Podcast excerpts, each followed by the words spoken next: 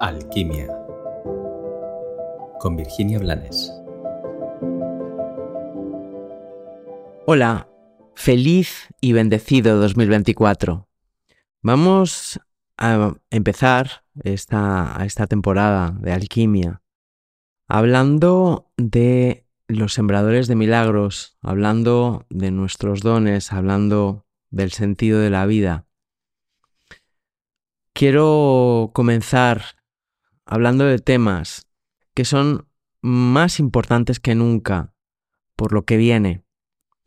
Ya te compartí un par de vídeos en los que hablo de lo que de, de las oportunidades que vamos a tener y de lo que se avecina en el 2024 y en los años posteriores. Y por mi parte quiero poner todo lo que esté en mi mano para que eh, te manifiestes plenamente, para que seas más allá de los condicionamientos y de los miedos que te hayan podido tener eh, enjaulado y alejado de tu esencia. Y para ello, esta semana, quiero compartirte dos episodios que, que tienen que ver con, con nuestra esencia, con nuestra misión.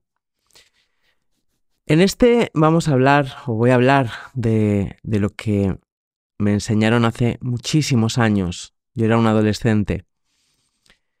Me hablaron de lo que suponía ser un sembrador de milagros.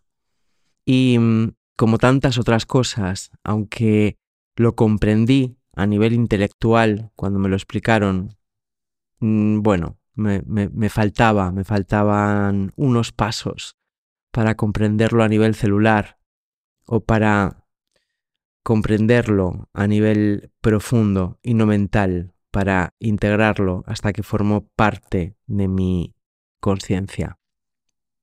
Los sembradores de milagros son personas que tienen un nivel determinado de conciencia y que vibran en una frecuencia alta.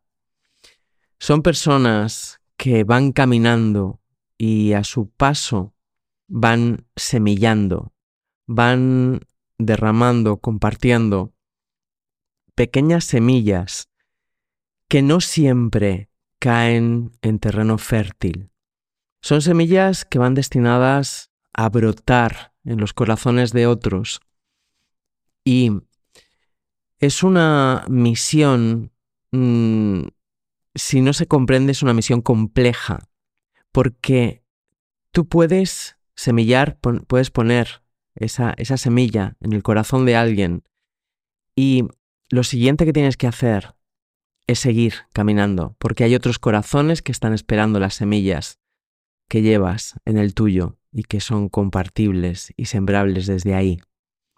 No consiste en sembrar y regar y contemplar y esperar a que esa semilla brote. Y a veces esas semillas no brotan y a veces esas semillas brotan y brotan años después y quien siente brotar ese milagro en su corazón no es consciente de quién dejó esa semilla ahí o quién puso la luz que necesitaba esa semilla para terminar dando frutos.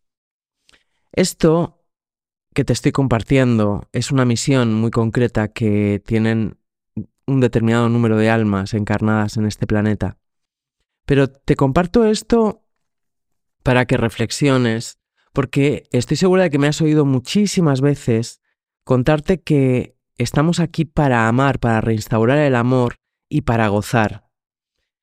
Como también supongo que me has oído muchas veces hablar de la muerte y hablar del ejercicio de reflexión que deberíamos de hacer cada uno de nosotros cada uno de nuestros días. Al irnos a dormir, deberíamos de plantearnos si mañana no amanezco en este cuerpo, si mañana ya no existe esta vida para mí, mi vida ha tenido sentido, porque también también forma parte de nuestra misión más allá de lo que desee nuestro ego. Forma parte de nuestra misión de alma, de nuestro propósito, embellecer este mundo, dejar un mundo mejor que aquel que heredamos y que aquel que nos encontramos.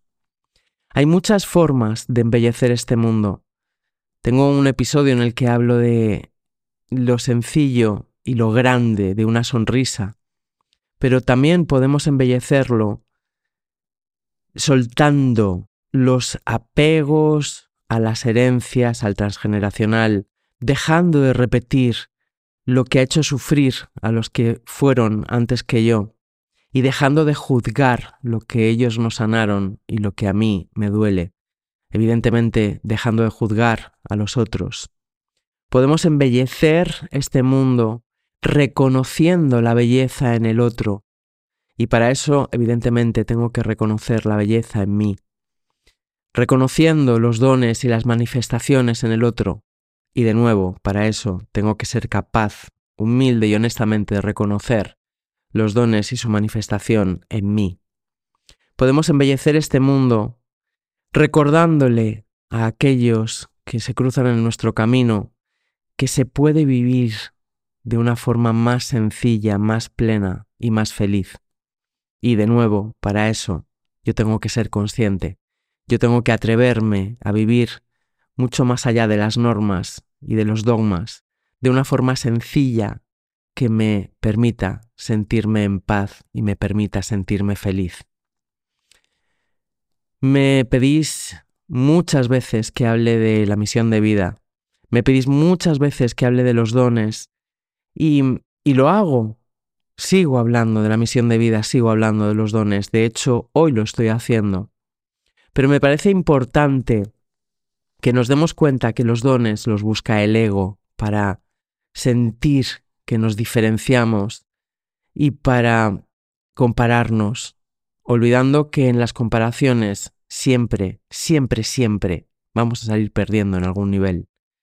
Que las comparaciones solamente alimentan al ego, pero no le dan nutrición a mi alma. Y nos olvidamos de que eh, independientemente de nuestros contratos álmicos, la misión de nuestra vida es vivir, es que nuestra vida tenga sentido, es que el día que dejemos de existir físicamente podamos irnos sonriendo, podamos irnos en paz, conscientes de que hemos sembrado de amor esta vida, este mundo. Confío en que este episodio te sirva, confío en que te atrevas a ser para, desde tu esencia y tu manifestación, mejorar tanto como puedes este mundo. Como siempre, te deseo un maravilloso y bendecido día. Gracias por seguir aquí.